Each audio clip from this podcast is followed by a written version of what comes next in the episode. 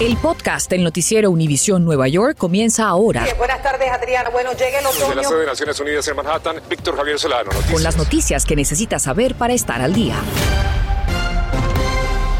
¿Qué tal? Buenas tardes. Le saluda Adriana Vargas Sino. Muchas gracias por acompañarnos. Mi compañero Víctor Javier Solano tiene el día libre. A esta hora continúan indagando las causas de un fuego que cobró la vida de una niña de 8 años, dejando a otras tres personas heridas. Ocurrió esta mañana en una vivienda en la avenida Eastern de Somerville, en New Jersey. Las otras víctimas, una mujer de 41 años, un hombre de 31 y otra niña de 9 años, saltaron desde las ventanas del segundo piso de la residencia para escapar de las llamas. Cabe destacar que en invierno aumentan los incendios en nuestra área. Y es que justamente cuatro bomberos resultaron heridos, pero afortunadamente no de gravedad al combatir las llamas de otro potente incendio en Brooklyn Heights. Comenzó a las 6 y 15 de la mañana en el segundo piso de un edificio entre las calles Montague y Henry. A las 7 de la mañana el techo del edificio colapsó parcialmente y residentes de este lugar y de los edificios aledaños tuvieron que ser evacuados. El fuego permanece también bajo investigación. En otras noticias, trabajadores inmigrantes excluidos de los programas de ayuda creados por la pandemia del coronavirus marcharon esta mañana en Midtown Manhattan acompañados de algunos representantes locales. La manifestación comenzó en Bryant Park y concluyó frente a la oficina de la gobernadora Kathy Hochul.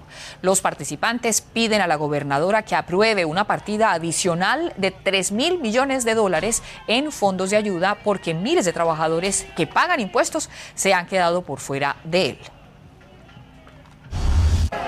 ¿Qué está pasando hoy? Bueno, nosotros estamos aquí con los trabajadores excluidos pidiéndole a la gobernadora Hochul que nos renueve el fondo y reconozca la labor de los inmigrantes que no han podido calificar para desempleo. Estamos aquí exigiendo que le pongamos más recursos al fondo, al fondo de trabajadores excluidos, 3 millones para aquellos trabajadores que no han recibido ningún alivio durante la pandemia. A la fecha quedan 100 millones de dólares de los 2.100 millones que se comenzaron a repartir en el mes de agosto. Nueva Jersey reporta la mayor cantidad de casos de COVID-19 desde enero de 2021, mientras que Nueva York tiene un nuevo mandato para detener el avance actual de la pandemia. Y es que vean estas cifras. La gobernadora Kathy Hochul anunció que se exigirá el uso de la mascarilla en todos los lugares públicos techados del Estado, a menos que los propietarios implementen un requisito de vacunación. El nuevo mandato entrará en vigor a partir del lunes 13 de diciembre y permanecerá hasta el 15 de enero, fecha en la que podría extenderse.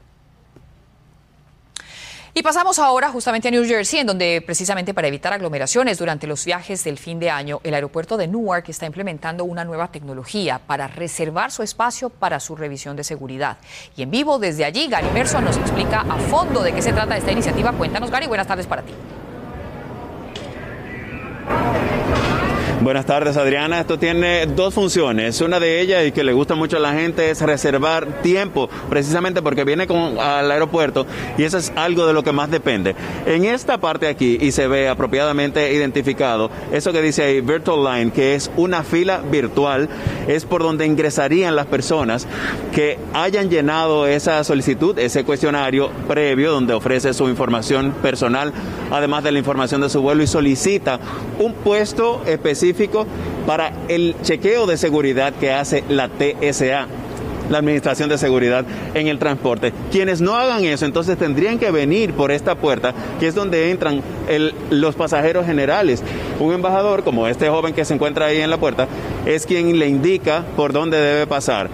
Para eso debe mostrar un código QR que le genera el sistema. Inmediatamente usted llena ese cuestionario. La función mejor es que evita las aglomeraciones en los aeropuertos precisamente con este incremento del coronavirus en este estado y por eso eh, se mantiene la distancia social, así que las personas llegan como un servicio expreso para hacer, no pueden evitar el chequeo de seguridad, pero pasan por una línea un poco más eh, rápida. La seguridad, también la salud de los alumnos con las nuevas variantes del COVID y ayudarles a recuperar lo que han perdido académicamente durante la pandemia son algunos de los desafíos que enfrentará el nuevo canciller de educación de la ciudad de Nueva York cuando tome posesión en enero. Nuestra Mariela Salgado habla con él cara a cara con David Banks. Claro. ¿Qué pide nuestra gente? Más protección para los niños. Que haya más con la educación. Inquietudes que llevamos a esta escuela del Bronx siguiendo protocolos de seguridad para conversar con David Banks. Buenos días, canciller electo. Ah, mucho gusto. Mucho gusto, Mariela Salgado. Muchas gracias, canciller electo. Lo primero que los padres quieren saber es sobre la seguridad de sus hijos del punto de vista de salud. ¿Qué protocolos van a mantener? ¿Cuáles van a cambiar? When I get there, uh, Cuando tome posesión en enero voy a escuchar a todos los expertos de salud para poner en pie los protocolos que van a proteger a nuestros niños de las nuevas variantes. Sé que padres están muy preocupados, me voy a comunicar constantemente con ellos, pero sé que los niños aprenden mejor cuando están en la escuela con sus maestros y compañeros. El sindicato de maestros, la UFT, está pidiendo cambios. Quieren que los salones de clases sean más reducidos. También quieren que continúen las pruebas al azar de todos los empleados porque este virus se sigue mutando. ¿Van a implementar lo que quiere la UFT? Everybody recognizes that small class size is, is, is, is better. I mean, Todos sabemos que los salones pequeños son mejores. El desafío es el costo, cientos millones de dólares. No estamos descartándolo, pero tenemos que analizar dónde hay más sobrepoblación. internships and jobs. Queremos dar becas a alumnos de secundaria para que hagan internados en corporaciones y organizaciones comunitarias. Eso los prepara para el futuro y además ayuda con la sobrepoblación de los salones. Y el futuro alcalde va a decidir sobre las pruebas del virus al azar en planteles. Señor Banks, su servidora, yo estuve eh, como una de las panelistas en el debate junto al alcalde electo y él nos dijo que él ofrecería una opción remota para los padres. ¿Se va a implementar esa opción remota como él me lo dijo a mí? The mayor uh, elect uh, Adams uh, has said that repeatedly.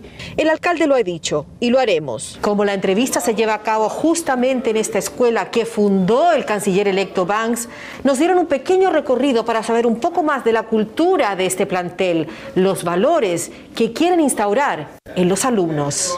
La escuela Eagle Academy para varones del Bronx está llena de importantes figuras que lucen como ellos. En estos pasillos que recorrimos, de donde se escucha la dinámica clases de matemática y donde hoy no hubo violencia. Una gran preocupación en nuestra comunidad es la violencia que se está viendo en las escuelas. We've got to lean in. We have to make the right investments in our schools. Tenemos que hacer las inversiones correctas en las escuelas para que alumnos se sientan más seguros y para que en cualquier situación aprendan a no responder con actos de violencia. Las escuelas también deben trabajar con la policía. El 65% de alumnos hispanos no leen como deberían. Por eso van a invertir en grande en la lectura, la educación temprana y van a entrenar a más maestros. David Banks estudió leyes, pero se enamoró de la educación como maestro, director y ahora canciller. En el Bronx, Nueva York, Mariela Salgado, Noticias, Univisión 41.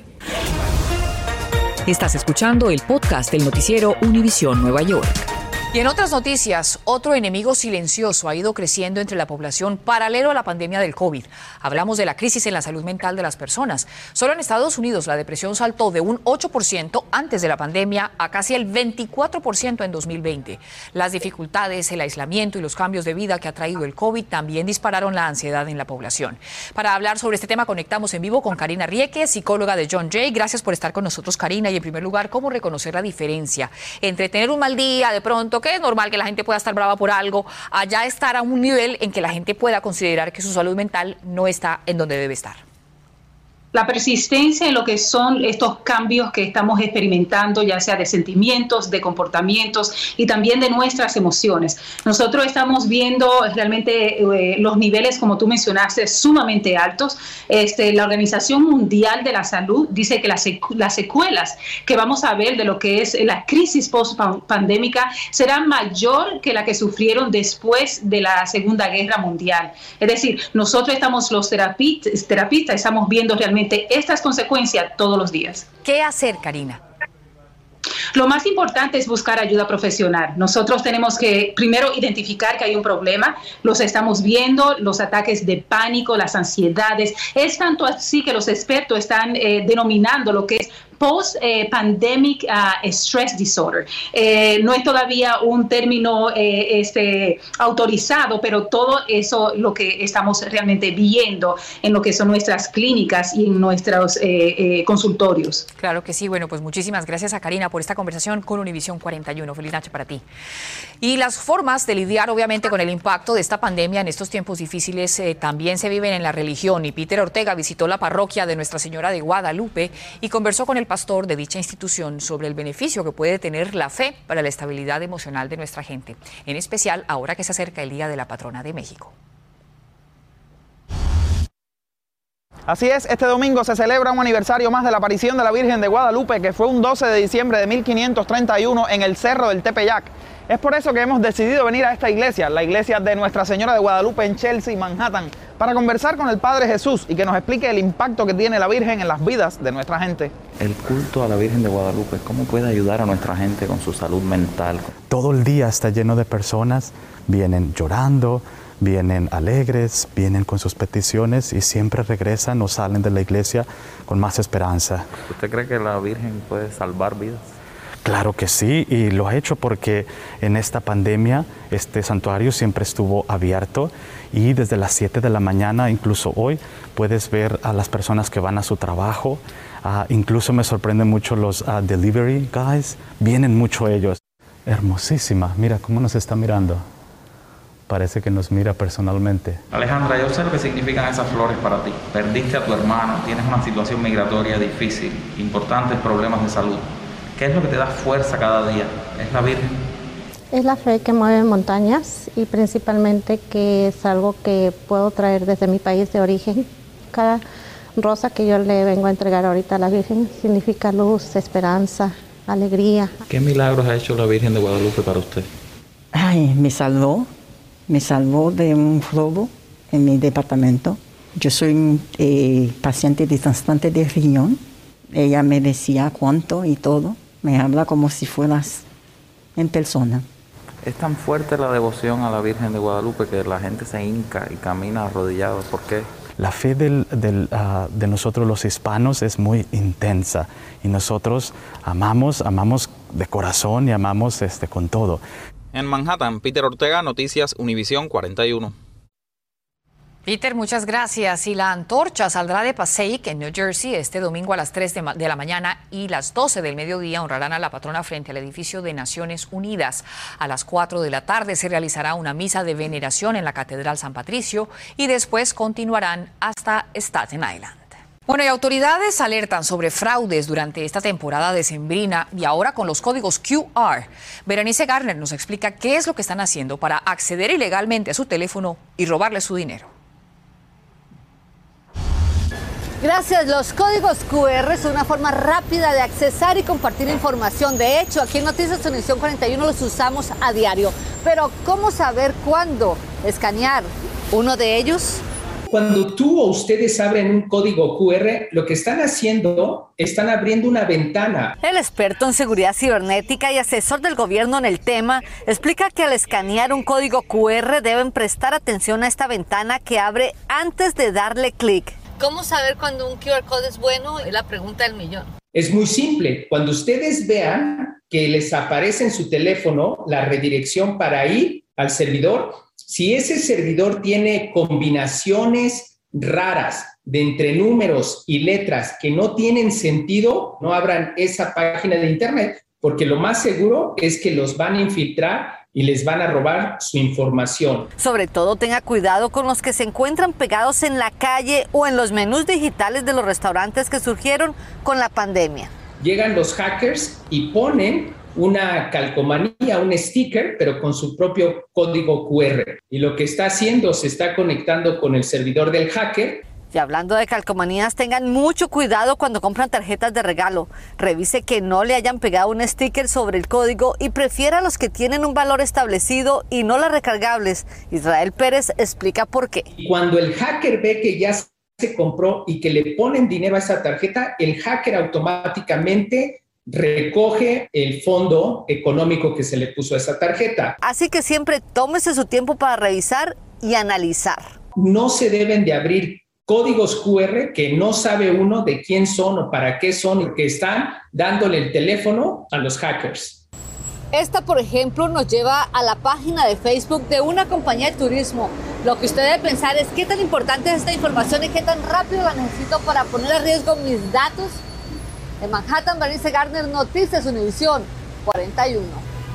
A pesar de que las vacunas contra el coronavirus han demostrado ser seguras, una nueva encuesta de la Fundación Kaiser Family encontró que en todo el país aproximadamente 3 de cada 10 padres de adolescentes y niños pequeños dijo que definitivamente no vacunará a sus hijos. Un tercio de los padres de esos menores señaló que quiere esperar y ver antes de vacunar a sus hijos.